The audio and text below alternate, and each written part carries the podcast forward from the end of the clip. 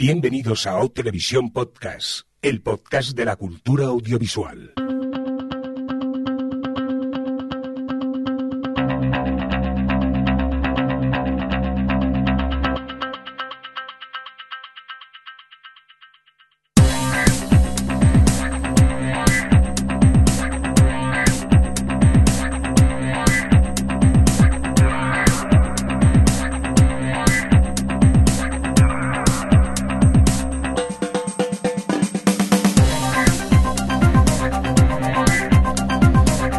Bienvenidos, bienvenidas a Televisión Podcast, el podcast de la cultura audiovisual en esta nuestra edición 258, la S12E18, dicho en términos así más televisivos, eh, una edición así bastante veraniega. Eh, la, hem- la hemos llamado Folio en Blanco, pero yo creo que es más preguntas de los oyentes, porque al final eh, preguntamos por Twitter hace no sé cuánto, hemos ido apuntando preguntas y al final pues las vamos a responder hoy.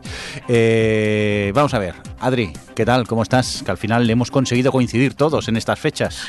Sí, pues mira, un poco harta del verano porque no tengo vacaciones, porque ya las tuve, pero, pero morena. Oh, oh, Morena. Sí, es un- un- ¡Qué rabia me has dado! ¿Cuántos, cuántos días estuviste en Yellowstone? Bueno, por, por, por Estados Tres Unidos. semanas. Hala, y queremos... ¡Insensata! ¡Ya lo estoy pagando! Bueno, pues yo que sepáis que está de vacaciones, pero digo, va, hace días que no hablo con estos señoricos eh, y esta señorica, me voy a bajar y me voy a conectar a internet para hablar con ellos. Eh, Alex, ¿qué tal? ¿Cómo estás? Bien, me habéis sacado de la piscina, ¿eh? Ay, fíjate, pobrecito. ¿Y tú qué, Javier Fresco? Yo estoy de vacaciones, lo que pasa que me oculto del sol, salgo por la noche y sigo, sigo siendo un blanco albino.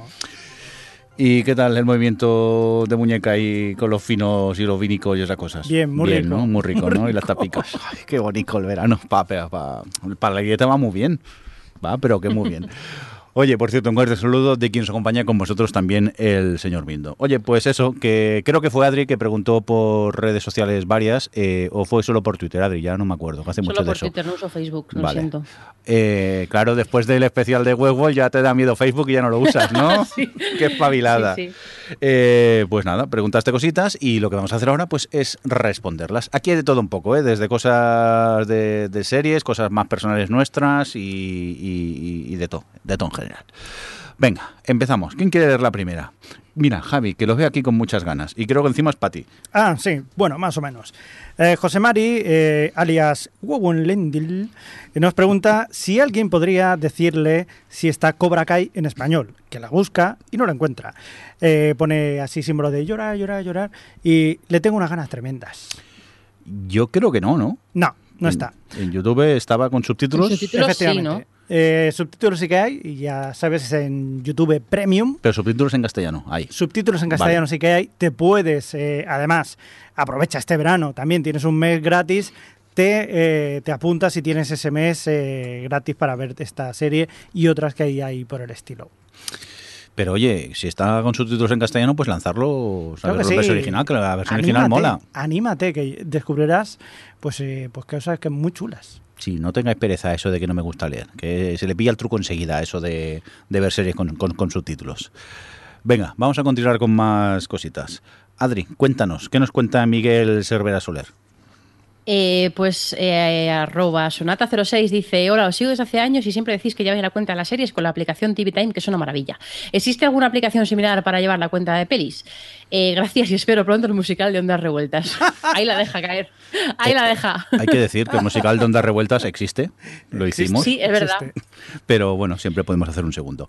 Eh, sí que hay una, ¿no? ¿Cómo se llama la de las Sí. pelis? ¿La Letterbox era? Letterbox. Lo que Yo pasa es que Letterboxd. Pero en Sí. aplicación no está, ¿no? En app de... Sí, una, ¿no? Sí, no sí, me tiene digas para eso. iOS que está muy bien y, y la de Android es un poco regulín, Ah. pero también hay. Bajanding. Y a mí me gusta, la uso mucho y hombre, no es lo mismo porque claro, TV Time al final es para llevar cuenta de las series que te tocan y todo. Bueno, yo la uso para eso, sobre todo. Y Letterbox es más para que puedes, puedes tener tu watchlist y tal, pero bueno, para llevar una cuenta de las series que ves y dejar reviews y cosas así, está bastante bien, la verdad, a mí me gusta, yo siempre la recomiendo. Pero es, No sé si, yo creo que Alex también la usa, no sé si alguno utili- utiliza otra.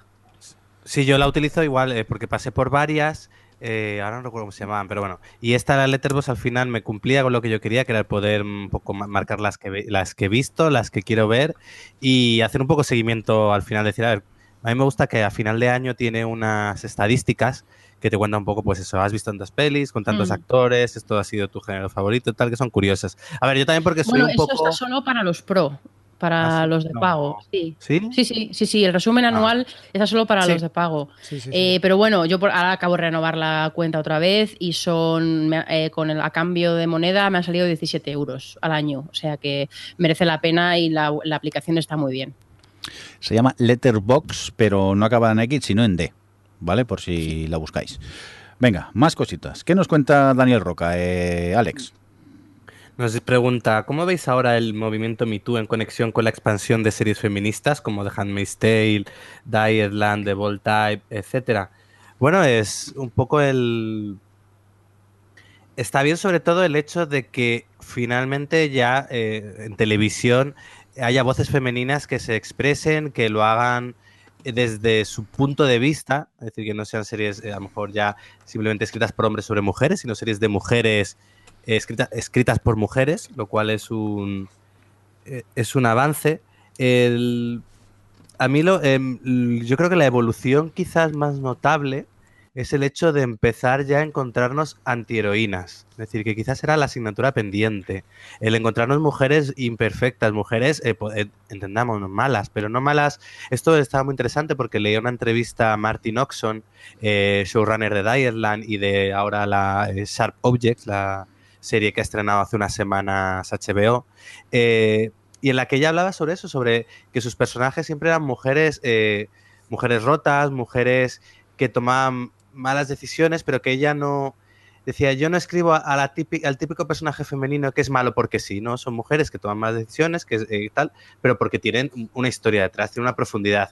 A ver, esto puede sonar un poco perogrullo, pero no era así hasta ahora. esto lo veíamos en los personajes masculinos, en pues desde los Sopra- Tony Soprano, Walter White, y ahora finalmente estamos empezando a verlo en, series femeninas, en personajes, mujeres que no tienen que pedir perdón por ser como son. Por ejemplo, eh, eh, esta eh, era un placer ver Unreal. eh, por eso mismo, porque tenía dos protagonistas femeninas que no pedían perdón por ser unas Por ser gilipollas. mu- muy malas personas, pues realmente lo que hacían era de, de mala persona, pero eh, al igual que eh, Tony Soprano nunca pidió perdón por ser como era, porque lo tenían que pedir ellas por ser mujeres. Y ahora mismo, pues eso, igual eh, Sharp Object lo mismo, es un personaje femenino, una mujer alcohólica con todos sus fantasmas y oye, ahí está. Así que yo creo que es un poco lo el mayor avance, ya no es tanto que haya ya solo voces femeninas, sino que el discurso ya no sea, eh, pues eso, que, que pueda llegar un poco a la altura de, de como se había hecho con los hombres, de un antihéroe, pues también puede haber una antiheroína. Pues sí, yo estoy to- totalmente de acuerdo con Alex. Al final se reduce a esto, a que todo este discurso, toda esta conversación que hay en torno al papel que tienen las mujeres en Hollywood y todo lo que ha surgido con el Me Too y el, el Time's Up y todo esto, al final ha llevado a lo que dice él, a que haya más diversidad y más puntos de vista y, y que ya se ha tirado un poco lo que hace unos años era el personaje fuerte femenino, que no deja de ser otra construcción completamente irreal de las mujeres, que siempre eran mujeres que podían con todo y, una cosa ahí imposible. Y con el tiempo, pues ella ha puesto algunos ejemplos, pero yo puedo añadir pues The Girlfriend Experience o Good Behavior o hace poco Killing Eve, eh, que eso son, son ya más allá de series como él menciona, como The Handmaid's Tale o Dietland, que sí que tiene un discurso feminista muy marcado y que es, que, que es una cosa obvia en la serie, eh, yo destacaría lo que, lo que Alex ha comentado, que al final se está abriendo todo más a personajes femeninos diferentes y a voces femeninas que, también eh, pueden, y que también lo estamos viendo yo creo en algunas series. em, con el tema, bueno, y películas, con, con también tirar un poco la masculinidad tóxica, o sea que, y también de, historias diversas de, de- de otras personas, de minorías, de gente con discapacidades, en fin, que al final se está yendo un poco de que todo sean las historias de hombres y, y particularmente hombres blancos heterosexuales, pero bueno, que, que sobre todo la diversidad. Y por supuesto que yo por mi parte lo veo muy bien. El movimiento, Daniel, a mí me parece fantástico. Añadir, retomando un poco con algo que comentamos un par de podcasts ante- antes de Movistar, que nos quejábamos del hecho de, de que no tenía, de que eran todas series de, hombres, eh, escritas por showrunners masculinos y tal. Eh, hace, hace poco anunciaron eh, que Leticia Dolera va, va- va a escribir una serie eh, sobre tres mujeres. Y oye, es un poco eso, que aquí en España también, quizás más lento, pero también, oye, nos vamos sumando también a, a este escuchar y ver nuevas voces nuevos, bueno, nuevas, las mujeres no son nuevas, eh, pero escuchar eso, ese punto de vista femenino que, que estaba faltando en esta tele de calidad que estaba haciendo Movistar. Yo estoy totalmente de acuerdo. Es, eh, me parece una forma reivindicativa y yo creo que es una forma de, de normalizar una cosa que, que quizás hasta ahora te- veíamos muy normal que solamente fueran hombres los protagonistas y hombres absolutamente en, en- en todo. Y eso es una forma de normalizarlo. El, el único miedo que, que veo en todo esto es que haya una comercialización de lo que es el, el movimiento. Es decir, que, que toda esa normalización luego lo utilicen para acabar vendiéndote cosas que no lo son. Pero vamos. Bueno, pero a ver, esto ya aquí estamos entrando en un terreno un poco fanga, mm, peligroso.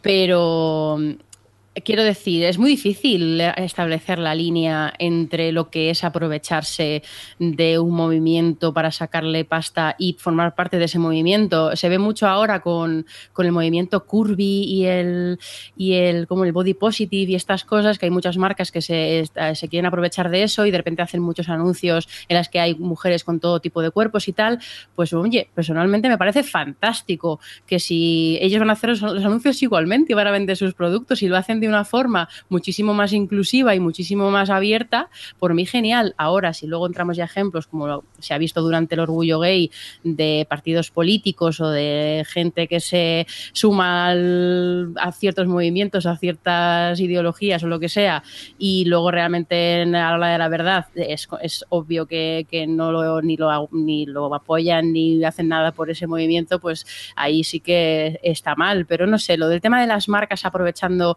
este tipo de cosas, eh, por supuesto ahí yo creo que hay niveles y todo esto, pero en principio yo digo, pues ¿por qué no? Claro, pues si, si realmente la publicidad y esta cosa lo refleja estos cambios sociales, pues por ahí se empieza, ¿no? No sé, así lo veo. Muy bien, pues oye, vamos a continuar con más preguntitas, que tenemos unas pocas. Venga, Javi, cuéntanos, eh, ¿qué más preguntan por aquí? Pues eh, nos pregunta, por ejemplo, Pablo Aro, eh, nos pregunta qué es un analista de guiones. Y esto, en cualquier Pues caso, sí, Alex, que nos responda Alex. tendría... Pues ten- Adriana, ¿nos quieres contar que es una analista de guiones? ¿tú, tú sabes qué es eso, Adri?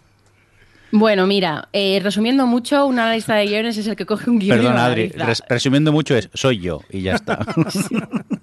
Venga, Yo no cuéntanos. tanto, ¿eh? Pero bueno. em, Oye, no, he pues sido nada, becario de analista de guiones. Es verdad. Mi becario. No sé. No, la Eh, verdad. Sí, sí. Eh, pues eso, que, que lo que hace un analista es leer un guion y, es- y, y- y establecer, o sea, cre- crear como un informe o una, una visión de ese, de ese guion en base a los criterios que le parezcan. Yo, eh, por ejemplo, cuando he trabajado para una cadena de televisión, pues al final, aparte de mirar eh, pues que cosas eh, intrínsecas de un análisis de guion, como es que los eh, personajes estén bien desarrollados, que no haya agujeros de trama, que pues bueno, que las cosas tengan un poco de sentido, básicamente resumiendo mucho, pero luego también tienes que aplicar el, pues esto, las, las necesidades que tenga la persona para la que trabajas y para la que analizas y tal. Luego hay otros hay analistas eh, freelance que también se incluye un poco la parte de, de buscar la viabilidad a ese eh, guion dentro del mercado actual, en fin, que, que no solo es ya solo mm, cosas eh, mm, propias del guion, de analizar las tramas, los giros, los personajes, los diálogos y demás, sino también eh, mirar qué hueco tiene ese guion en el mercado en el que estés en ese momento o la persona que lo vaya a producir o lo que sea, así un poco en términos generales todo. Una, una pregunta que que, te, hago, te hago yo. Como es folio en blanco No, también no, te lo no, puedo pues mándala por. Twitter, si no, no vale. a mí me lo ponen por Twitter, efectivamente. No, eh, el tipo de, de- de propuestas que te puede llegar a un analista de guiones, eh, ¿cómo son? Es decir, te, puedes, te viene una productora y te dice, este es el proyecto que nosotros tenemos, o te puede venir gente random y, y decirte, oye, tengo una idea para una película o para... Mm. Estando en cadena, ya te digo yo que estando en casi cualquier sitio, cualquier persona que trabaja para una productora, para una cadena, para un distribuidor, para un productor o lo que sea, eh, no acepta generalmente guiones de particulares. Tiene que, y tiene que estar todo bien registrado y porque esto puede llevar a problemas. Eh, pero sí que hay servicios de guion que además ahora hay muchos online y tal, que es gente, pues eso, freelance, eh, que te lo, que te hace un análisis mucho más genérico sin enfocarlo tanto a un a una cadena o a una productora concreta y te da su punto de vista personal y, profesional de, de, pues eso, de forma como individual pero, pero bueno, yo obviamente en mi trabajo, em, cuando hago análisis de guion, pues son cosas de productora, porque es con, lo que se trabaja en una cadena, pero particulares nunca. O sea, está, está prohibidísimo coger eh, eh, material de particulares, por temas, ya sabéis, de demandas y estas cosas que puedan surgir. Oye, eh, ya cotillo total. Adri, ¿no nos contaste una vez que te había llegado una especie de POSIT o algo así, con una idea así súper ambigua? No fue un post fue una carta ah, escrita a mano, que además y venía ahí en el, en el, pues en el sobre, en plan, atención al departamento de ficción tal y cual. Y era una carta que ponía básicamente, em, tengo una idea para una serie y he, tenido a bien eh, contársela a ustedes por si la quieren hacer. Y era algo así como que una mujer em, tradicionalmente de izquierda se despertaba y con una familia súper de izquierda se despertaba un día y y, súper de derechas. Y entonces era una comedia así con tintes políticos y no sé qué. a mí me, parecía muy, muy. O sea, nos hizo mucha gracia en el sentido de no reírnos de la señora, sino eh, que es como, como entrañable. En plan, esta mujer aquí ha tenido esta idea acá y nos ha enviado una carta. En plan, para ustedes si la quieren. Pero ya está, no había más tipo de información en la carta, simplemente. Nada, nada, era una carta escrita como quien dice: Hola, estoy en la playa, me lo estoy pasando muy bien, adiós. O sea, era pues es un cuerpo de, de carta típico con esta es mi idea. Muchas gracias, señores, por leerme. Buenos días. Qué grande. Oye, pues mira, vamos a seguir con, con cotilleos porque por aquí Ribis pregunta, ¿valen preguntas de cotilleo, no? Y dice... A ver el salseo. habláis de que unos sois jóvenes y otros viejos. ¿Qué edad tenéis? ¿A ti qué te importa? Ah, a la siguiente pregunta. No, no, yo, lo puedo. Yo este es el mirindo que no veis. Este es el mirindo que no veis, que solo le escucháis tomajo y eso. Pero realmente. Es así, es así. Venga, vamos. borde. A ver, sí, eso yo, yo, yo, nunca lo, yo nunca lo he negado. Yo soy borde. Bueno, soy poco, poco amigable de los, de los humanos en general. Venga, Javi, confiésate. Yo soy el, tú mayor, el mayor. soy el mayor. del grupo. Yo tengo 45 años, amigos. Pero igual cuando estáis escuchando esto, ya tengo 46 o 47, no tengo menos. Hombre, no, no tengo 45. No, voy a tardar tanto. El que a lo mejor tiene un año más soy yo, porque estoy ya en agosto no sé cuándo. O sea que sí. yo, yo tengo uno menos que, que, que Javi. bueno, es mentira porque somos del mismo año, pero yo todavía tengo 44. ¡Hala! ¡Qué ventajoso! Sigamos bajando. Adriana. Adriana va a cumplir 35 en septiembre. ¡Hola, qué mayor! ¡Qué vieja! Mira, no me Eres horrible, eres horrible. Porque ya estoy más cerca de los 40 que de los 30, Madre ¿vale? Mía, me acuerdo yo cuando tenía 35.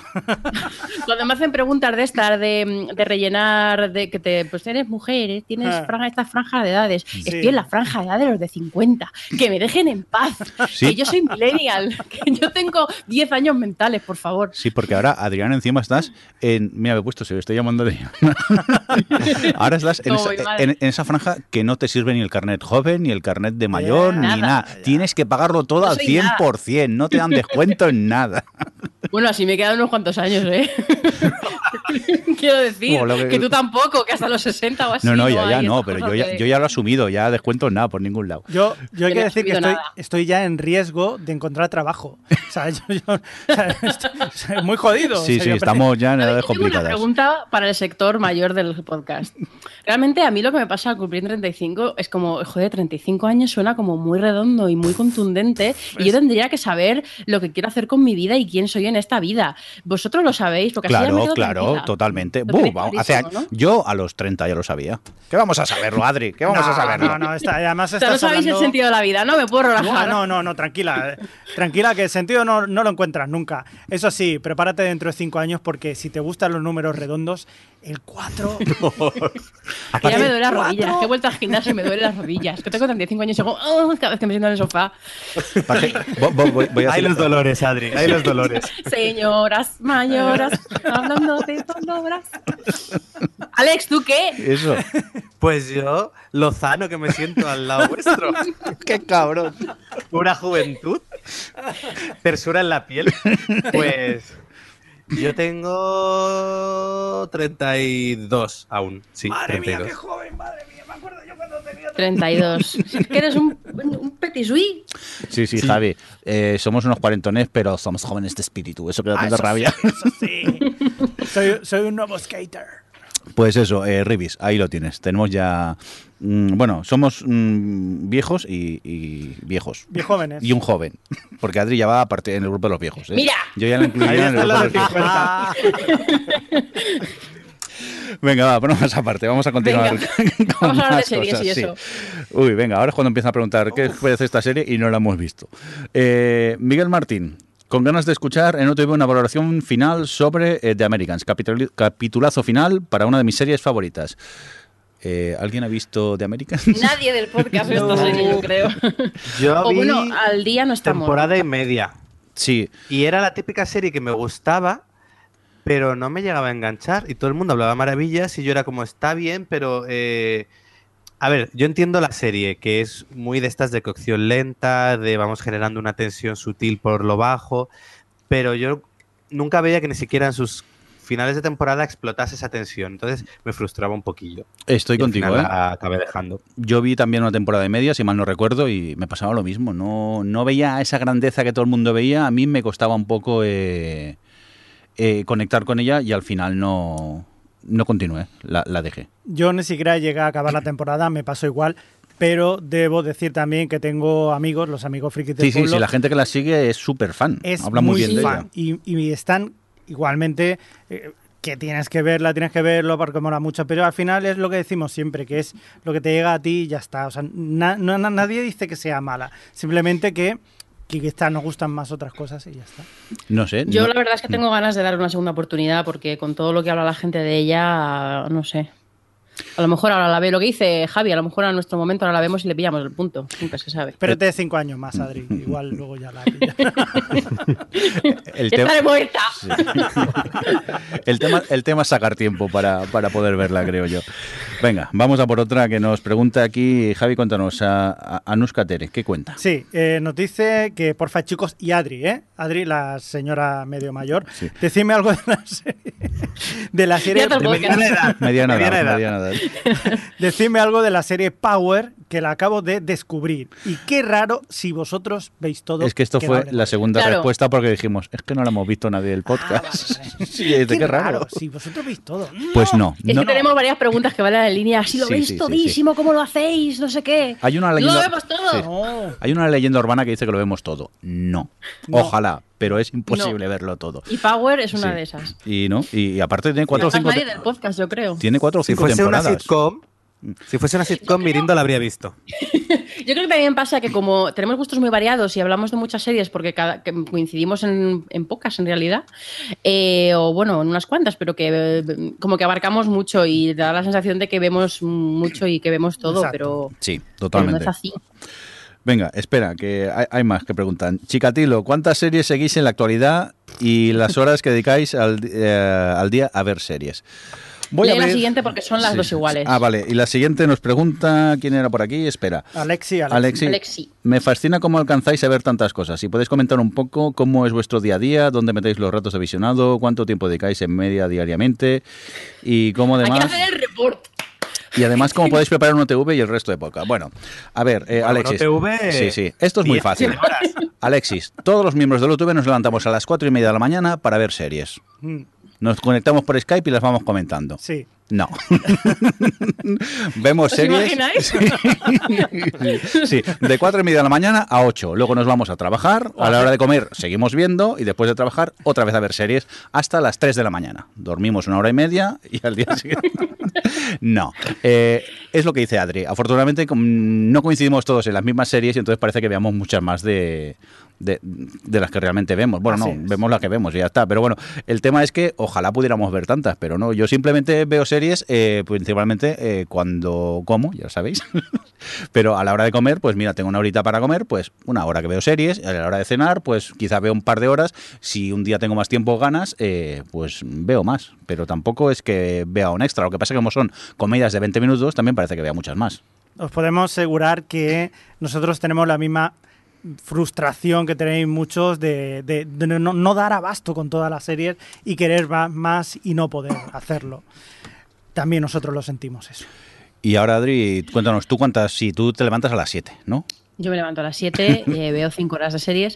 No, yo eh, sobre todo veo de entre semana, es cuando más veo, por las tardes cuando llego de trabajar, porque mm, pues no salgo todos los días entre semana, obviamente. Y, Hombre, porque eres una señora de media nada ya. Efectivamente. Ahora en verano sí que se nota que veo menos, pero bueno, al final eso, por las noches, al final un par, un par o tres en ese momento caen al día y también depende de si ves, estás viendo comesas, si son más largas o más cortas y tal.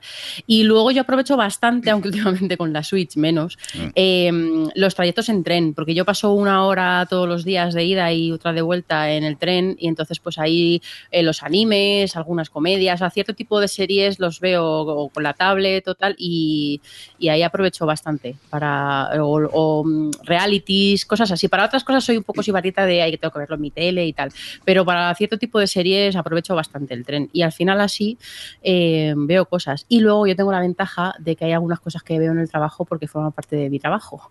Entonces tengo esa ventajilla, pero vamos, que tampoco son tantas, sí, las españolas. Alex. Yo, yo echo de menos cuando estaba en la universidad. Porque Ay.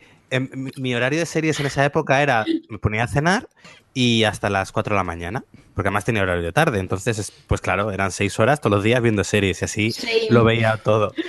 Pero ahora ya con la vida adulta, pues realmente tengo como dos tipos de series. Las series para ver en pareja, que es decir, acuesto a la niña y en el momento que ya la acuesto tengo la primera, que es la serie en pareja, que normalmente me la acabo viendo yo solo porque Carlos se me duerme. y le despierto al final, le digo, ya acaba el capítulo, se va a la cama. Y ya luego me quedo yo, que normalmente suele ser otro capítulo eh, de algo más. Y yo, es, pues dos al día, lo dejé más, no me da. Lo de las series en pareja es un tema, ¿eh? Porque a veces es Ya, como, ¿eh? "Y si quiero seguir yo, ¿qué pasa? Porque te quedas estancado, el otro no lo puede ver, o el otro no está seguro de si quiere seguir. Es como, Viva la soltería. Para ver series, Sí. viva la soltería. Sí, sí, sí, sí, sí. no, Totalmente. porque luego hay series que las ves y las comentas y tal, no sé. Bueno, pero para eso os tengo a vosotros. Luego os mando un mensaje al grupo de WhatsApp y ya está. Javi, ¿tú qué? Yo suelo verlas por la noche. porque También me pasa que si trabajo es por la tarde, así que por la noche muchas veces, sin darme cuenta, aquello que te dan las tantas, las dos, las tres, eso conlleva que luego por la mañana pues, eh, pues no haga muchas cosas. O sea, lo básico y ya está. Luego hay mucha gente que me encuentra y dice, ostras, no sabía que seguías por aquí, por el pueblo. Digo, no, sí. Si es algo poco. Sí, es algo poco. Oye. A veces me dice, estás muy blanco. Digo, sí, sí, no sé por qué no. Una manera de ver series muy efectiva es no tener la antena, la antena de la tele puesta. Cierto. Y eso va muy bien, porque entonces ya directamente, es más, te, Bueno. te diría, conéctate a Netflix, ya ten Netflix enchufado no, las no, no, 24 es horas. que tú eres. Ahí, ahí. Adri, dilo. Yo creo que es algo que, nos pasa a todos aquí, ¿verdad? Yo no enciendo jamás la tele. O sea, en- bueno, cuando estoy en el trabajo, que tenemos ahí telecillas y eso sí que la veo y es cuando veo un poco la tele, la tele normal, porque bueno, también es, debo verla. Pero cuando llego a casa no me sale poner la tele y yo, yo creo que a lo mejor hay, hay gente que sí que se la pone para cenar, a lo mejor pues ves las noticias o tal, y entonces eso al final pues siguen siendo minutos para ver una serie y a lo mejor ahí podemos ganar una serie de ventaja, pero pero sí, la verdad es que eso puede ser una diferencia con algunas personas que sí que vean más la tele, la tele de antena, vamos. Yo no veo, debo decir una cosa porque tú, Mirindo, no has contestado. Yo no veo series mientras estoy comiendo. Yo quiero estar totalmente centrado en la serie mientras estoy haciendo algo. No juego a No- nada. no te No, adelantes, plancho. no te Yo veo las series. No te adelantes, hay preguntas Vale. de esas y eso. Por cierto, Chicatilo nos decía cuántas series seguís en la actualidad. Eh, voy a abrir el Follow My TV. Voy a ver el Follow My TV. Sí, sí. Lo que pasa es que. Mira, hoy estaba haciendo un, mirando un poco, por, eh, como es a mitad de año, para luego no tragármelo todo al final, estaba haciendo una lista un poco de las series que he estado viendo en estos meses y, joder, es que se nota un montón la diferencia con otros años, ¿eh? Es que no... Con tu permiso, Adri, 1, 2, Sí, sí. 3, 4, 5, 6, 7, Estaba haciendo 8, tiempo 9, mientras 10, cuentas. 11, 12, 13, Yo- yo 14, adelanto. 15, 16. Un tiempo sin ver, 17, 18, 19. eh, Un muy- tiempo sin ver no vale. Demasiado. Esas no valen, ¿eh? Esas no valen, solo las de sigue viendo. Ah, la de sigue 17, viendo. pues parece que estoy viendo 17. Así, directamente. ¿Vosotros qué? ¿Se os abre el, el Follow My TV o qué? Porque encima... Yo unas, unas 10 tengo. Yo pero porque he 14 quitado. tengo. Yo también he quitado. Tengo 14 en el sigue viendo y luego en el un tiempo sin verlas mm, tengo 3.000. Sí, yo también. Y ya en el no ha empezado aún, ya no te quiero decir. Javi, te veo Todas muy- las que añado porque me interesan. Te veo muy callado. No, la verdad que ahora me sorprendió porque eh, hacía tiempo que no. Digo, vale, estoy siguiendo cinco, Ahora mismo, No sí, te cinco. creo, no te creo. Lo que pasa es que tengo sin ver 32. O sea, se hace, pero vamos, No, es ponerse que lo- Javi, sin los ver no. veranos son para maratones. Sin no, ver, no, que, que sí, que prefiero no contar yo la- la- las, que, las que llevo. Un tiempo sin verlas. Venga, vamos a continuar con más cositas. ¿Qué más nos preguntan, Javi? A ver, a ver, a ver, a ver. ¿Dónde estamos? ¿Cómo se puede ver Hulu desde España? Eso nos lo pregunta Ribis. Bueno, pues mm, principalmente necesitas un, un VPN, que es una página en la que pagas para que te puedas conectar y que parezca que estás en Estados Unidos y luego pagar Hulu. Y, y ya está. Ahora no recuerdo si Hulu tenía opción gratuita. Creo que sí, pero con mucha publi. Tiene Sí, ¿no? con anuncios, Sí. pero no sé si la han quitado. Y yo- sí, yo, es verdad. Yo cuando empecé a tenerla sí que existía. Lo que pasa que yo pagaba y entonces tenías menos anuncios y luego salió la opción de pagar un pelín más y no tenías nada de anuncios. Y la verdad que es muy cómoda esa, esa opción. No Lo es que un- pasa sí. que para pagarlo necesitas tarjeta americana. Eh, durante una época sí, me echaba para atrás la tarjeta, pero luego de repente, de un día para otro, sí que me dejó. No Ah. sé muy bien por qué.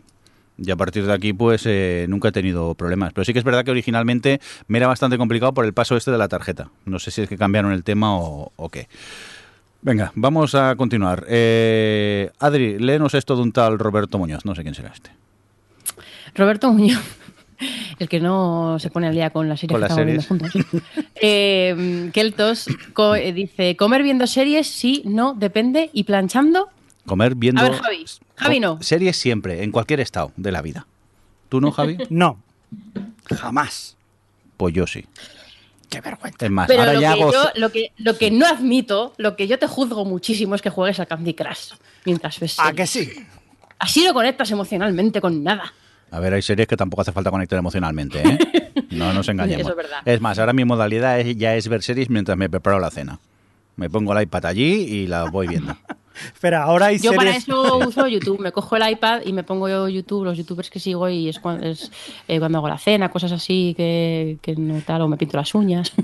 Yo- Estas yo- cosas. Yo, perdona, pero lo del formato series para ver preparando la cena, esto ya es el siguiente nivel, ¿no? porque había desayuno, eh, comida, merienda, cena, pero para prepararme haciendo Pues la mira, hace poco eh, redescubrí eh, Juliana Mois Sí, y, la veo allí, por ejemplo. A ver, Juliana Mois es una serie ochentera de TV3 que no eh, que en cuanto a decorados y acción no ocurría mucho. Entonces, pues la tienes, pues, la vas allí y mientras vas cortando la cebolla, pues la ves, intentas no cortarte un dedo y ya está, y, y la vas siguiendo. Y más que nada, pues sí, veo series, yo que sé, más antiguas, más mm, por factor nostalgia, que tampoco me merecen una atención 100% a, a la serie.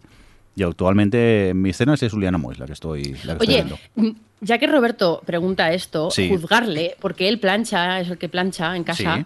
y ha visto series como eh, Fry- Scorpion. Firefly. No, no, Scorpion la- lo entiendo para planchar, pero Firefly, eh, eh, Freaks and Geeks, es como, no son series para planchar, Roberto. Decirle algo. Mira, Roberto, como te pillen en el élite, te reviento. He Hombre, dicho. que hay series que sí. Ah, Mira, vamos a entrar en el debate si queréis. Sí, hay series que para ver planchando, pero a ver, no todas las series sirven para eso. Hay series que hay que estar ahí sentado y es más, hay series que hay que ver por la noche, por ejemplo. Sí. Totalmente. Esto no lo entiende nadie y lo he hablado mucho con Alex, Sí, que como es sí, que, esto- sí, es sí, que hasta bajar la persiana si hay luz fuera para Ahí ver está, Westworld. ahí hay está. series. Eso o me Juego pasa a mí. Bueno, Juego de como- Tronos es serie para ver a las 4 de la mañana. Yo, yo totalmente de acuerdo. Y yo debo decir que pocas veces me ha pasado, como en Juego de Tronos, haberla visto en un bar con los amigos.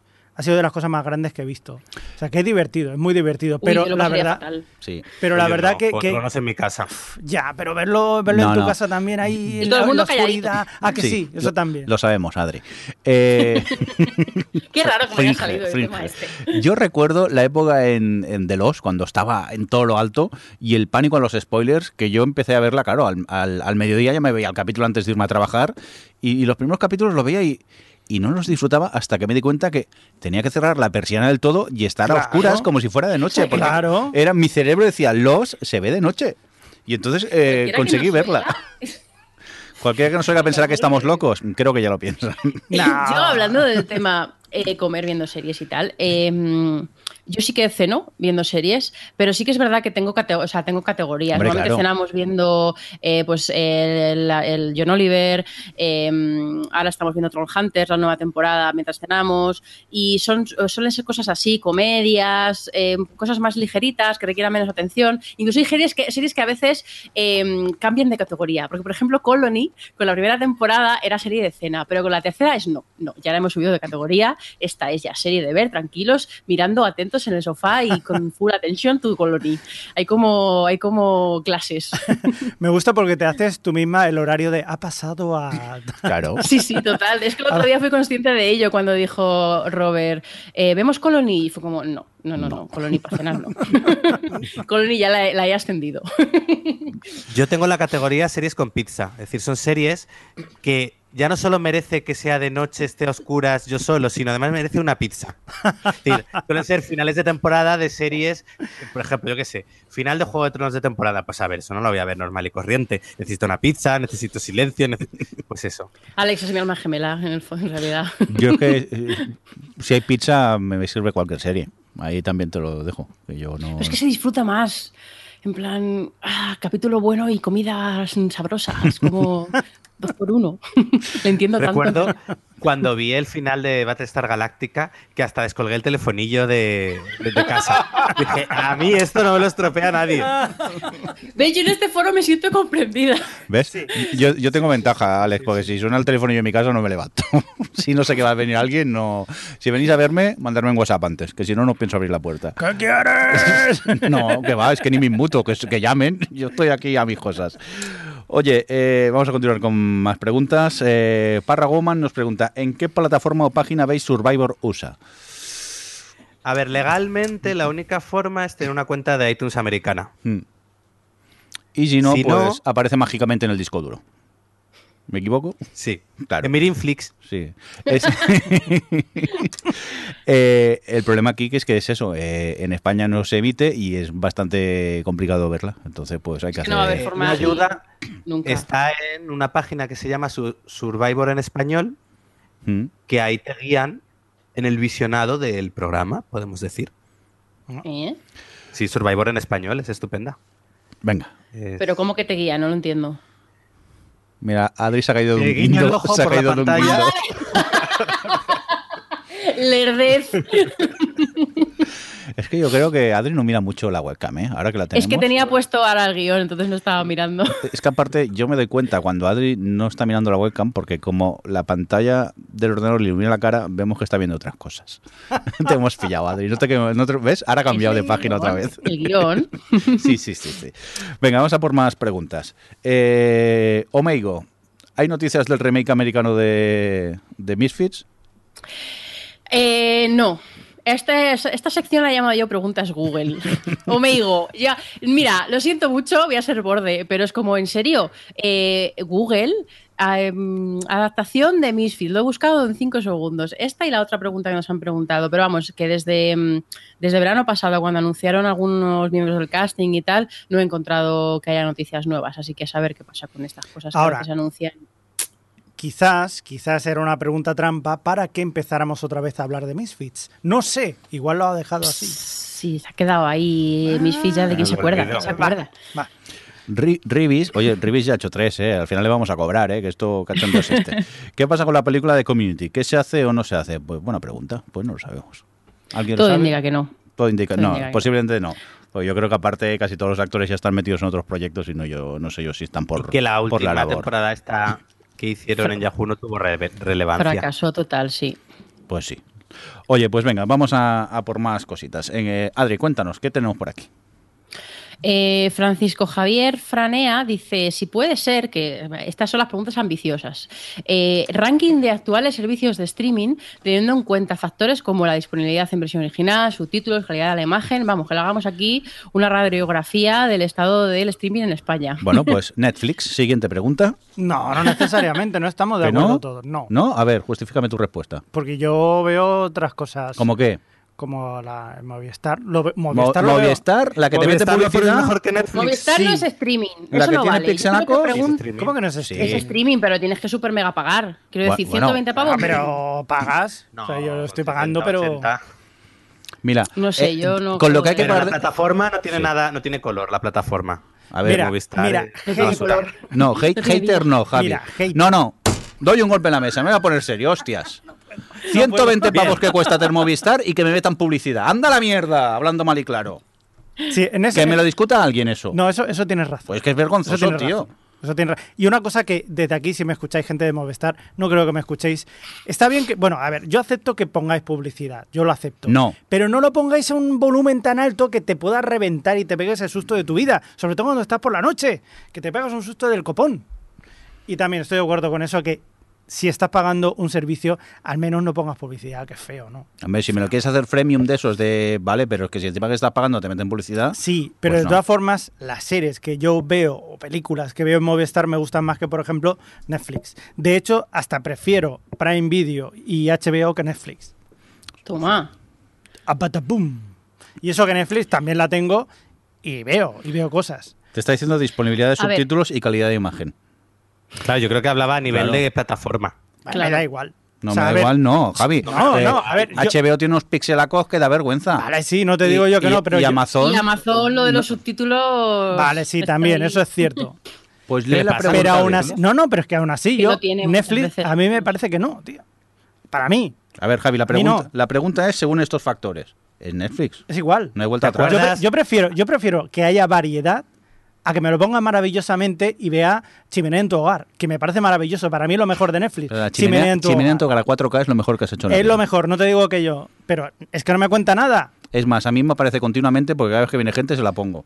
Y me dice, ¿quieres ver esta? Y digo, venga, va, un rato. Venga. Eh, Hay uno en 4K que se llama Moving Art, que está muy bien, porque son imágenes eh, de naturaleza y tal, que Sí. lo puedes dejar de fondo y con la tele 4K se ve de maravilla. Y con musiquita así de piano. Y oye, Ay, Dios, A estamos ver, yo no, yo no estoy de acuerdo en que con, con Jordi en que Netflix sea el top del top del todo, porque Netflix tiene sus cosas y a mí, pues eso, eh, tiene un catálogo que me gustan mucho y luego tiene mucha mierda. Yo creo que eso, que mm, yo destacaré, más que hacer un ranking, es que tenemos un montón de opciones y todas ellas tienen muchas cosas buenas, como yo que sé, eso, Filmin, eh, está Crunchyroll para ver eh, anime, que ahora, por ejemplo, me he vuelto a suscribir porque empecé a ver una serie nueva y tiene tantos anuncios que casi duran más los anuncios que el capítulo. Eh, y tal, pero por ejemplo, pues lo que ha dicho Jordi, eh, HBO, la calidad de la imagen es regulera, Amazon tiene problema porque no tiene muchos subtítulos, o sea que todas tienen como su parte buena y su parte mala, entonces es un poco complicado, sobre todo porque también cada uno tiene sus, sus preferencias. Seguramente yo, si alguien- hay gente a la que le recomiende Filmin, entre en Filmin, vea el tipo de series y de películas que tiene y diga, "Pf, no me interesa para nada, entonces es un poco complicado. Pero yo personalmente creo que HBO, a- a- personalmente, es la que tiene el catálogo que más me gusta y a la vez eh, eh, me horroriza cómo se ve. Entonces estoy en una disyuntiva de, de que al fin, pues eso, es como si tuviese buena calidad de imagen sería mi favorita, pero porque creo que tanto sus series propias como las que está comprando aquí en España, que creo que hace buenas adquisiciones, pero Mm. luego falla en la aplicación, falla que no tenga para Smart TV, falla que la calidad, la, la compresión del vídeo es lamentable. Eh, en cambio, yo creo que Prime Video me gusta mucho como plataforma, pero aún me faltan contenidos interesantes, aunque tengo muchas ganas de la nueva esta de Jack Ryan que van a estrenar. Netflix creo que tiene muchísimo y a nivel de, calidad de imagen eh, es estupenda. Eh, lo que pasa que ahora, por ejemplo, van a subir las tarifas, eh, sobre todo si usas el 4K y HDR, ahora han decidido que también te van a cobrar eso extra, o sea que va a costar aún más. Y, y luego, bueno, pues ya Film, Filmin son cosas más de Filmin, Crunchyroll, pues más de nicho que funcionan como funcionan, no funcionan mal, pero bueno, pero claro, no, no tienen el músculo financiero para tener una, un Netflix, para tener una plataforma a ese nivel. Y luego Movistar, Mm. lo que habéis dicho, creo que es una vergüenza que tenga una plataforma como la que tiene. Pero bueno, pero Bueno. luego su, su contenido me gusta. Como mm, quiero ganar la discusión, eh, según la pregunta, dice, teniendo en cuenta factores como la disponibilidad en VO, subtítulos y calidad de imagen. En momentos ha dicho catálogo, así que gano yo. Eh, tampoco ha Netflix. dicho, tampoco ha dicho accesibilidad, que también ¿no? Bueno, pero encuentra, Netflix, ¿no? encuentra algo en Netflix. O Si es súper fácil encontrar las cosas en Netflix. Sí. No. Pones a buscar y, y te lo encuentras. Claro, vas buscando peli por peli, cuando has visto 10.000, a lo mejor encuentras algo. Venga, vamos a continuar con más cosas. Eh, venga, ronda rápida relámpago a cargo de Hobbs. Eh, venga, Adri, ¿veis más series ahora que hace cinco años? No, muchas menos. Yo opino igual que tú. Yo también. Igualmente. Vale. Eh, ¿Y por qué? ¿Veis menos? Quizá porque... Por falta de tiempo. Tenéis dedico menos tiempo, sí. Menos tiempo, vale. Yo es por ocio, porque ahora juego más al, al ordenador, por ejemplo, cosa que hace cinco años no jugaba tanto. Yo Sí, yo porque tengo que hacer, tengo que hacer, es, es lo que se llama la vida, porque igual tienes otras cosas que hacer en la vida. No mienta, Javi. Sí, es verdad. Venga, vamos, eh, ¿qué más? Eh, ¿Cómo ha afectado el PIC TV en vuestros hábitos? Yo no creo que haya afectado a mí, no. Sí, ha facilitado el. Es decir, ya no hay que sentarte a ver dónde encuentro esta serie, la bajo el disco duro, eh, lo Uy, conecto a la tele.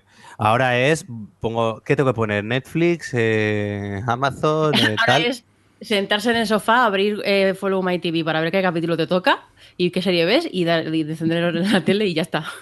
Es Vale. cierto que ahora quizás pierdo más tiempo escogiendo lo que voy a ver. Vale, yo puedo preguntar una cosa. ¿Qué? Yo no sé si habrá mucha gente como yo, pero ¿qué demonios es el PIC TV? El Demonios. PIC TV es el nombre que le han dado al momento que vivimos ahora. En su, en- hace 10 años le llamaban la era dorada de las series Sí. y ahora pues le llaman PIC TV porque es este momento en el que eh, lo acuñó creo que el de FX que hacían todos los años un estudio y dijeron, creo que fue hace un año o dos años que se iban a producir 480 series en un año en Estados Unidos. Y bueno, pues eso es como esta era de, de super mega producción, de muchísima, muchísima producción y lo han llamado PIC TV. Bueno. Bueno, nueva era, era la de platino de las series. Ya.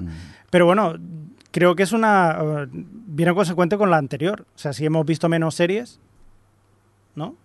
Sí, supongo. Sí, pero en tu hábito. A mí el hábito tampoco me lo, me lo ha cambiado. Lo que sí que ha cambiado, lo que sí que ha cambiado en todo caso es la forma de verlo. Porque igual ahora Claro. lo Quizá vemos en ahora soy- streaming. Es diferente, más fácil. Quizá ahora soy bastante más selectiva, porque también Mm. como veo menos series, eh, no hago esto de, no veo tantos pilotos, no veo, o sea, como que ya voy un poco a tiro hecho. Luego obviamente Claro. siempre te puedes equivocar y tal, y tal, pero soy mucho más selectiva con el PIC TV. Ahora que tenemos más opciones, eh, yo, y también porque, bueno, he visto tantas series que al final, eh, pues apetece encontrar cosas que no sean muy repetitivas. cuando Sí. empezamos en el 2004, con todo esto de perdidos y todo, era una época, me acuerdo, en la que podíamos verlo más o menos todo. Recuerdo que, que además También el Color Blogs y universidad, tal. Sí. Sí, bueno, pero que come- sobre todo todo lo que era relevante se podía ver. Ahora es que ni siquiera todo lo relevante se puede ver, porque es relevante dependiendo para quién. Entonces, ni siquiera llegas a, a- a eso. La conversación es Mm. difícil estar en todas. Es decir, puedes estar en algunas, pero no, no en todas. Mm. Y, y sobre todo que es que ya no sigues muchas series, o sea, ya te da igual. Ya las dejas y por mucho que te digan, como antes estábamos comentando de Américas, ¿no? Claro, yo ahora- Sí, es cierto, pero hay tanto que ya... Yo dejo muchas más series ahora que antes. Sí. Yo antes sí que las veía todas y aunque no me gustase las seguía viendo por cabezonería Mm. y ahora no, ahora soy muy de a la tomar viento. Bueno, no de, hecho, de hecho, otro ejemplo es de lo que hablábamos antes, que estábamos ahí, hemos abierto todos el TV Time y hemos dicho series que tú estás viendo ahora y las que tienes para luego más tarde. Es decir, que ha habido un momento que las has dejado para más tarde y no las has retomado. Eso también es una forma de... Yo normalmente de las acabo retomando, lo que pasa que a veces es por falta de tiempo y sobre todo cuando es la temporada, el, el boom de la temporada, que Hmm. no das tan abasto para ver todo lo que te gustaría ver. Ahora en verano, pues, em, por ejemplo, eh, he empezado a recuperar cosas que tengo ahí pendientes y eso. Sí, pero si es una serie que verdaderamente te engancha, te da igual. Sí, a Claro. ver, Javi, siempre hay la serie que quieres ver el día que está disponible el capítulo, pero luego hay otras que, mira, te las vas guardando y a la que te pones, te pones en maratón y también la, la- la disfrutas. Oye, vamos a continuar, que Hobbs tenía más eh, preguntas por aquí. ¿Comedia o drama? Drama. Drama. Drama. Comedia. Venga, eh, 20 minutos, 40 o 50. A ver, 40. sí, 40. 50. depende de la serie también, pero vamos, yo soy muy de eso comedias de 20 siempre. minutos, sí, así a- sí, un poco populista ahora mismo. No, yo soy de comedias de, de 20 minutos directamente. Yo Y- no rechazo los 50, ¿eh? pero ni muchísimo menos. Pero bueno, al final es eso, depende de la serie. Pero es cierto que ahora se le está yendo un poquito de las manos el tema ya, ¿eh? Un poquito. Oye, eh, más cositas. ¿Cuál es la serie no emitida todavía que más ilusión os hace? Creo que en el Twitter había puesto unos ejemplos de las que venían, pero no se ha puesto en el Twitter. Eh, a mí me pica mucho la curiosidad la del Señor de los Anillos. No sé por qué. Luego a lo mejor me frustro, ver, pero sí que... obviamente. Obviamente. Si yo, puedo- yo quiero, si yo pudiese verla mañana, o sea, mañana ya mismo. Pero mm, por otro lado también le tengo un poco de miedo, ¿eh? No sé si es culpa del Hobbit, de la peli del Ho- de las pelis del Hobbit, pero por un lado le tengo ganas y por otro lado le, le tengo miedo. No sé vosotros si os suena alguna de esas así. Bueno, los spin-offs de Juego de Tronos también pueden estar curiosos, ¿eh? Mm. Las hay Ale- ganas. Alex, ¿tú alguna? Pues es- ahora mismo no caigo. ¿Y tú mirando alguna más? Bueno, yo ahora que lo dices, hay una de, de una señora muy de izquierdas, con una familia muy de izquierdas, que se levanta de un día para otro y es de derechas, que me llama mucho. Pero ¿Rosan? es verdad, sí, ya existe, ya no me acordaba yo. Pues al final, Adri, esa nota ya la, ya la han hecho la serie, está por lo visto. Eh, oye, eh, vamos a continuar con más cositas. Eh, ya no nos quedan más preguntas por lo que veo en el guion, pero mm, rápidamente, sin alargarnos en demasiado, ¿alguna serie que habéis, demasiado. a- a- hayáis visto estos días que, que queráis destacar? Al final, yo acabé Paquita Salas, no sé si vosotros la, la acabasteis y la visteis. No. Sí, Y Alex, Me faltan los dos últimos. Es que me la quiero racionar, no quiero ver los cinco y, y Eh, ya eh, nada. Eso es lo que me viene. pasa. Encima yo pensaba que eran seis y vi el quinto que era el último y de repente me di cuenta que era el último. Y eso me da mucha rabia. No darte cuenta que es el último, porque no lo disfruté tanto. Pero he de decir que la maratoné, no la vi de una sentada, pero casi. Pasan volando los episodios y me ha encantado mucho. Aparte, es esa, esa parte, ese giro un poco más dramático que ha tomado la, la- la serie, eh, Mm. me ha gustado muchísimo. Sí, yo estoy contigo, ¿eh? me ha encantado y aunque ha tenido sus altibajos, sea, tiene capítulos más flojillos y tal, pero no sé, el tercero me encantó, que está ahí centrado en un personaje secundario y me gustó muchísimo y el quinto me parece una genialidad. Y es que eso tiene, el personaje tiene tanta gracia y tanto carisma y esto tan meta y tal, que al final eso tiene, en fin, eh, aunque eso, aunque tenga algún capítulo que sea más flojo, la segunda temporada, pues yo creo que está muy en la línea de la anterior y lo que dices tú, que también el, el puntillo ese melancólico que le han dado a la temporada le ha dado más profundidad a los personajes y creo que ha crecido la serie. Alex, ¿lo que has visto? Eh, bien, me- es verdad que pierde un poquillo el... Ya no es tanto la comedia como a lo mejor el- la primera era como una máquina de hacer frases memorables y quizás en esta se pierde eso un poco. Pero el cambio me gusta. A ver si termina la temporada y veo el comentado último capítulo, que todo el mundo habla muy bien de él y puedo opinar. Oye, Javi, tú ya que no has visto Paquita Salas, habrás visto otras cosas, ¿no? Sí, más o menos también comedias ligeras, así como por ejemplo Into the Badlands, que me he puesto al día, eh, he ido corre que te corre, porque se estaba haciendo también esta tercera temporada, dejé para más adelante aquella segunda, así que me puse y la verdad que he disfrutado mucho con la serie, estoy muy contento. Y recordar ya de paso que, que muchos capítulos han sido dirigidos por, por el cineasta español Paco Cabezas, que lo descubrí con un cortometraje que se llama Carne de Neón, que luego hizo la película. Y a partir de aquí el tío se ha ido metiendo poco a poco en, en Hollywood en, eh, y en series de televisión, haciendo, por ejemplo, eh, muchos capítulos de Penny Dreadful o la película Mr. Right. Y, y bueno, la verdad que está muy bien. Y el tío... ¿Y Into the Badlands de qué va, más o menos, esto? Into the Badlands es una especie de mundo posapocalíptico en el que, bueno, hay gente que más o menos vive en una época feudal eh, en la que solamente hay, no, no hay armas de fuego, sino que es eh, una cosa así más o menos. Y hay una especie de señores feudales que se reparten todo eso, esclavos y todo eso. Por cierto, en la segunda temporada aparece Nick Frost, Mm. tu querido, de tu querido Spacet, que hace un, un papel muy chulo y un, eh, un tipo de personaje en que no estarías muy acostumbrado a verlo. ¿Tú crees que me gustaría esta serie a mí? No, Vale, es que por lo que me has contado no me llamaba mucho la, la Es atención. explosiones, hostias y pim, pam, fuego, Yo sangre. vi el primero y fue como, esta serie Javi. Y efectivamente. Es una serie de ninjas. ¿y tú, Alex, quieres destacar alguna cosita que hayas visto estos días o qué? Sí, eh, un monólogo que han puesto en Netflix que es de, de la cómica, se dice cómica, comediante eh, australiana, se llama Hannah Gatsby, que eh, eh, solo la conoceréis seguramente si habéis visto la serie Please Like Me, ya que era la actriz que interpretaba a la madre del protagonista, uy, a la amiga de la madre del protagonista. Y bueno, pues este, este monólogo es os lo querría recomendar mucho, pero tampoco quiero hablar mucho de él, porque gran parte de la gracia es ir descubriendo y, y todas las capas que tiene. Es un monólogo sobre, bueno, ella, ella es una mujer lesbiana, eh, y entonces cuenta un poco su experiencia.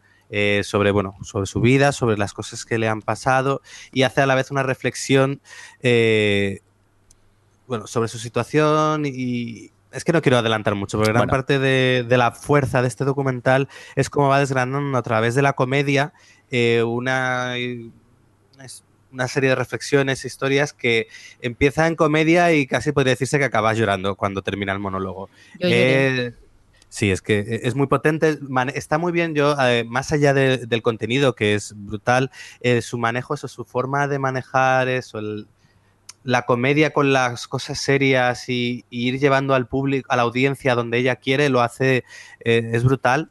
Y, es eso, como espectador te va cogiendo y, llega un punto en el que te deja destrozadillo. creo que es imprescindible, que debería, es una hora y diez. Obligatorio para todo el mundo. Recuérdanos el título.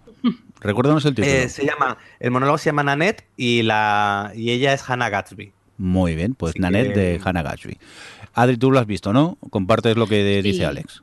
Comparto todo lo que ha dicho Alex. Eh, también, tampoco, no voy a adelantar, no voy a decir nada, pero eso que tiene como dos vertientes. Una, pues todo su discurso y todo lo que se deriva de sus reflexiones, de temas personales, temas de, pues, pues bueno, de, su homosexualidad, de su infancia, de machismos, de cosas de esas. Y luego también el la reflexión que hace sobre la comedia y sobre los monólogos. Creo que es que, lo, y lo que dice es que te lleva por, por, por todo, a donde quiere todo el rato y esa, ese contraste que hace de, de llevarte a un, a un momento súper triste y una reflexión que te deja eh, con el estómago encogido y de repente de sacarte un punch. Y Oye, ya, yo lo que digo... Ya me lo has vendido, no insistas. Ya...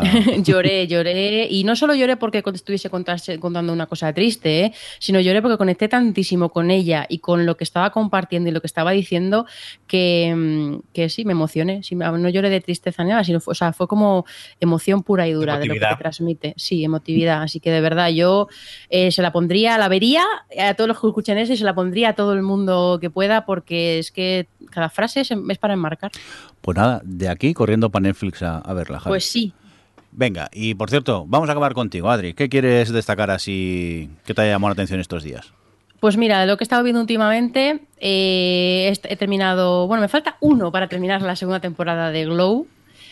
Y yo no sé qué me pasa con esta serie, porque por un lado pienso, em, es, un poco tontorrona en algunas cosas, em, es una serie que se nota que escriben y que hacen, eh, que se lo pasan bien, que es como muy cachonda, que tiene mucha, mucha autoconsciencia y tal, pero luego tiene personajes y tiene tramas que me parece que, hacen reflexiones interesantes, porque tiene ahí un, punto inclusivo y feminista y tal, y, tiene discursos muy curiosos y cómo habla de cosas de los 80 y de problemas de de este tipo, pues eh, yo que sé, el SIDA, cosas así, de forma super, como supernatural y súper tangencial, siempre manteniendo un tono ligero.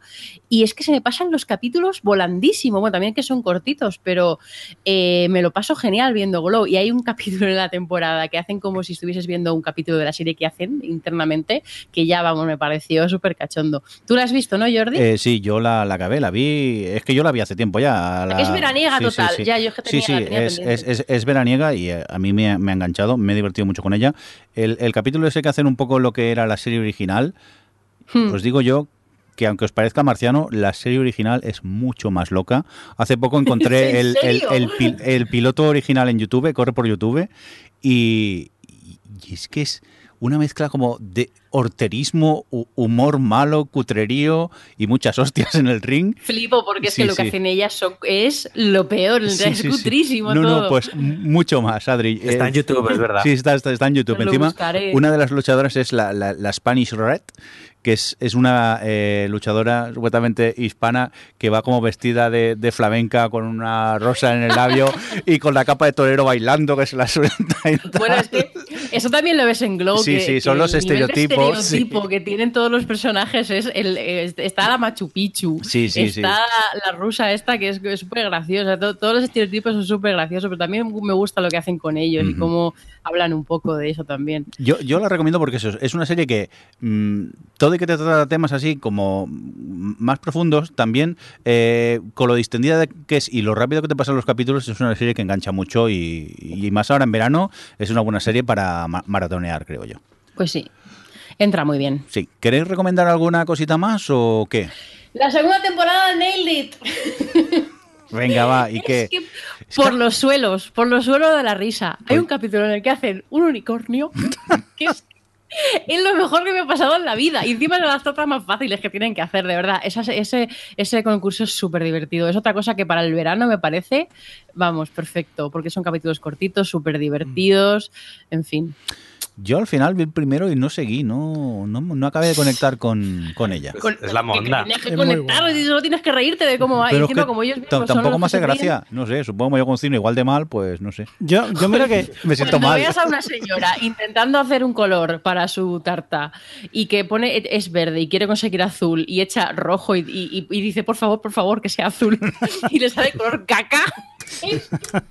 Te lo juro, yo, esa serie, esa, ese concurso me da la vida. Me hace más da- gracia ver cómo me lo cuentas tú que ver la serie. Sí, ¿no? Pero bueno. Yo, en serio, para el verano me parece, vamos, ideal. yo que no soy muy fan de los de los talent shows y todo, sobre todo los de Pero cocina. eso no es un talento. talento no hay. Por eso, por eso, por eso que digo, eh, No, a mí no me gusta esto, poco. esto me lo paso genial. O sea que sí. Claro, ellos son los primeros que entran en el juego y eso también se agradece. Oye, Adri, por cierto, esta de Splainet que has puesto en el guion, esto que es que he oído Ah. hablar muy bien de esta serie. No es una bueno, sí es una serie, Bueno, es una serie sí. documental que van subiendo semana a semana y son capítulos muy cortitos de 15 minutos así y cada uno está centrado en una cosa, en un tema y todos tienen como pues un acercamiento científico, o sea, pues, ent- eh, pues yo qué sé, eh, además, eh, bueno, científico, científico histórico, en plan como intentando ser rigurosos y hay temas desde hablar de por qué las dietas no funcionan hasta hablar del K-pop o de las- la monogamia o de la, del gap que hay entre hombres y blancos en Estados Unidos en cuanto a, a- a poder adquisitivo, en fin, que son temas súper variados, están muy bien hechos. Te das cuenta cuando entiendes más del tema que no profundizan mucho, pero bueno, como mirada a, a temas actuales y tal, hay uno súper interesante sobre la modificación genética, que por ejemplo yo de ese tema no sabía nada de cómo estaban habían avanzado las cosas y me pareció súper interesante. O sea que supongo que también hay niveles de cosas que os puedan interesar más o menos, pero es Explain It y no me acuerdo cómo está intentando buscar cómo se llama en español porque tiene otro nombre que no significa explicado, o sea, no, es, no, Sí, no es se llama verdad. así. Eh, pero bueno, eso, está en, está en Netflix, Netflix. y lo ponen eso todas las semanas, eh, ponen un ponen un capítulo. Muy bien, pues tomamos nota de este Splainet. Oye, eh, si os parece, nos vamos a ir yendo. Que es que yo veo la piscina allá al fondo y ya me están entrando ganas de irme y eso. Así que nos vamos, nos oímos supongo ya en, en octubre. Ahora sí que ya nos vamos directamente de vacaciones. Eh, Adri quiere comentarnos algo que levanta la mano aquí. En pocas palabras Sí. se llama. En, En, pocas español. palabras, Splainet. Vale, Eso. muy bien. Pues eh, que nos vamos. Un cordial saludo de la mujer de mediana edad, Adri. Ya para toda la vida. Oh. para toda la- Voy a volver a llamar a Alex Becario, solo por venganza. del jovenzuelo becario Adri, eh, digo Adri, Alex, jovencito. el jovencito. Eh, nada, Alex, que vaya muy bien las vacaciones. Adri también a ti, que no te las he deseado. Felices vacaciones. A que no tienes tú, que trabajas, es verdad. Oh, oh. Javier Fresco. Adiós. Madurito, adiós, Madurito. Adiós, amigos. y un cordial saludo de quien nos acompañó, con vosotros también, el señor Mirindo. Hasta- Tenéis que despediros como la gente mayor, si Dios quiere. Hasta el próximo programa, si Dios quiere. Venga, ala, feliz verano. Adiós. Luego. O Televisión Podcast, el podcast de la cultura audiovisual.